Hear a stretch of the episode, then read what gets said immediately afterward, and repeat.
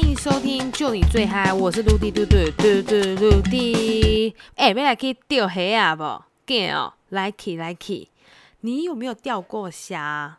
以前呢，我记得钓虾场这一个虽然虽然它的环境呢不怎么样，但是呢去过之后，还真的别有一番不同的体验呢。那我呢小时候的时候呢，很常去钓虾场，哎。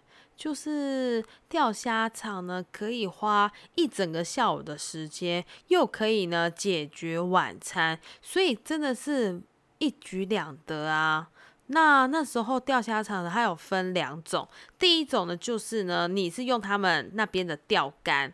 那算时间。那第二种呢？你是带你自己的钓竿，那一样，它都是以算时间为主。那我还记得那时候呢，因为呢，我的父母看我太无聊，所以呢，他就配了一支钓竿给我，让我去试试看。但我发现到钓虾真的是需要非常多的耐心，因为呢，你如果一直很着急等。虾子上钩，那你真的会等到天荒地老。你真的是要有点技巧跟耐心，才可以让虾子上钩。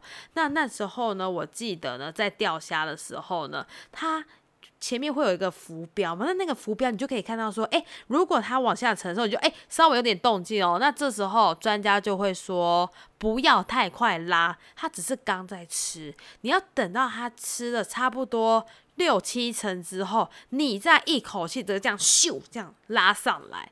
那我记得那时候大家在拉的时候呢，他那个动作超帅，就是他会这样咻，然后拉的超高，但。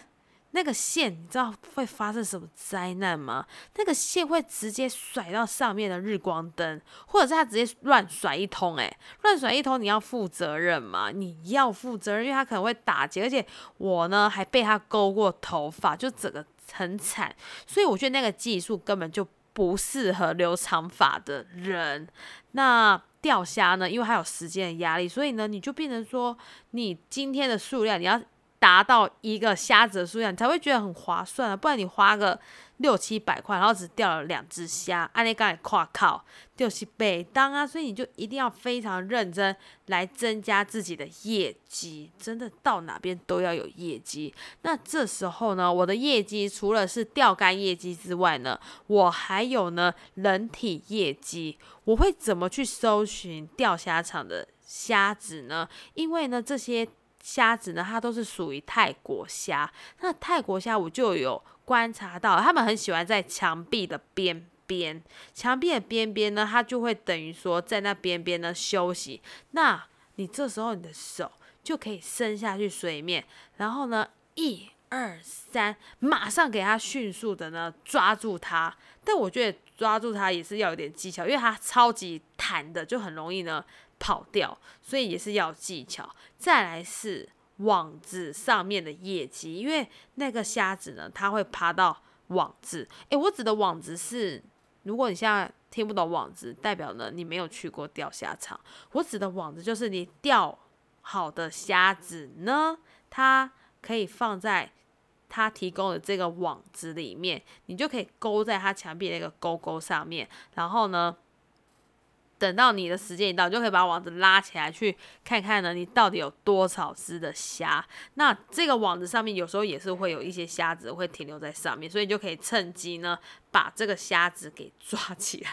那我那时候看到一个超级凄惨的画面，就是一个阿伯，那个阿伯他干嘛？他也是不是呢？想要跟我一样，就是呢，增加自己的虾子业绩，他就要去抓那个虾。那抓那个虾的时候呢，男生嘛，你知道胸口都会有个小口袋。那他，我记得他那时候就放了一只手机还是什么，就在他的胸口。那他那时候呢，就是呢，已经锁定好一只虾子的目标，他动作超快的，就直接这样咻，然后要去抓。那也刚好好死不死，他那只手机直接短哦，直接跌下去那个水池里面。然后那阿北他当下不知道是要救他自己的手机，还是要抓那只虾子，反正就是超级机场。那那阿北呢，他也就是呢，那只手机就整个也没办法，因为你就是碰水啦。而且你知道那个虾池多深吗？你沉下去之后，你根本就捞也捞不到。你一定要请老板拿一个大网子从里面呢。捞上来，那我当下看下看到那个阿北真的是傻眼，就是他虽然抓到一只虾，但那只虾的成本呢，比不上他那一只绕跑的手机。阿北当做虾池是许愿池是吗？直接把手机投下去要许愿，也没问过老板，老板也是傻眼。但我觉得老板应该很常处理这种事情吧，就是手机掉下去的，我还有看过人掉下去的。你相信吗？真的，我真的看过。那时候也是一个状况，就是一个小朋友，那个小朋友他就是你知道，因为钓虾场，他那个虾池有些它是它的那个墙是很低的，就等于说你如果真的不注意的话，你真的是会跌下去诶，所以那时候我记得那个小朋友，他好像他爸妈也没在管他吧，反正他就是沿着那个虾池，那也不知道那小孩他到底是怎么样，就是呢一个呢。一个一个一个一个呢，来不及一个世界，他就直接直接呢跌入这个虾池。他一跌下去的时候，全部人都在尖叫。我觉得他那个尖叫的声音还真的是会盖掉他在喊救命。诶，这些人要不要控制一下你自己的音量？然后这时候呢，又有一个非常厉害的阿贝。我能确定他是阿北，不是他爸爸。为什么？那个那个阿北，他真的，一看到那个小孩掉下去那个虾池里面的时候，他真的是用跑百米的速度去把它捞起来，而且他捞起来，他还是很很很迅速的，他也没有下去虾池，他反正就是在旁边这样把它捞上来。然后捞上来之后呢，那个小孩他就吓，他就全身湿掉嘛，结果他就赶快去找他的爸妈。那这时候呢，他爸妈看到那个就是非常热心助人那个阿北呢，他就包了红包给他。哎，钓完虾子，接着当然是要吃美食啊！而且钓虾场它真的很强，就是怎么样，你下午可以。花一整天的时间在那边累积你的虾子业绩，晚上叫亲朋好友一起来吃晚餐。那这时候你钓到的虾子呢，你就可以做一个刻字化料理。比如说，我今天钓起来的虾子有三十只，你就可以用三十只呢，分别去做胡椒虾、蒜泥虾、烫虾、烤虾等等。那这时候如果你再吃不够，你可以直接跟他叫一斤、两斤、三斤，然后老板在帮你直接做一个呢，service，直接呢做一个快速的料理，而且除了虾子之外，它还有炒面、炒饭、炒青菜，完全就是在吃一个板德的概念呢。真的，那时候真的好爱吃泰国虾，而且泰国虾的肉呢非常的饱满，就是说你吃到每一口肉呢都是非常的 juicy。但是我觉得泰国虾也不会吃太多，就是你可能会吃到第三只、第四只，你就觉得嗯够喽，可以吃看看别的，比如说吃鱼或者是吃菜。再来是呢，最后我就再讲一个钓虾场，它非常倍儿厉害的一个地方。以前不都非常流行夹娃娃机吗？那那时候钓虾场它就有放一台夹娃娃机，一样是十块钱，真的成本价十块。那你知道它的夹娃娃机里面呢，它放了一只大沙公，那个多刷缸的那一种。螃蟹很大只，它是怎样让你用夹娃娃机把那只大刷工夹起来，而且它是活的哦，所以就等于说它的夹娃娃机里面它是有小水池，然后呢再放上那个螃蟹，让你直接去把它夹起来。但是相对它那个也非常难夹，因为呢螃蟹它是活的，所以呢它也不会呢让你这么好就直接呢上钩，而且大刷缸。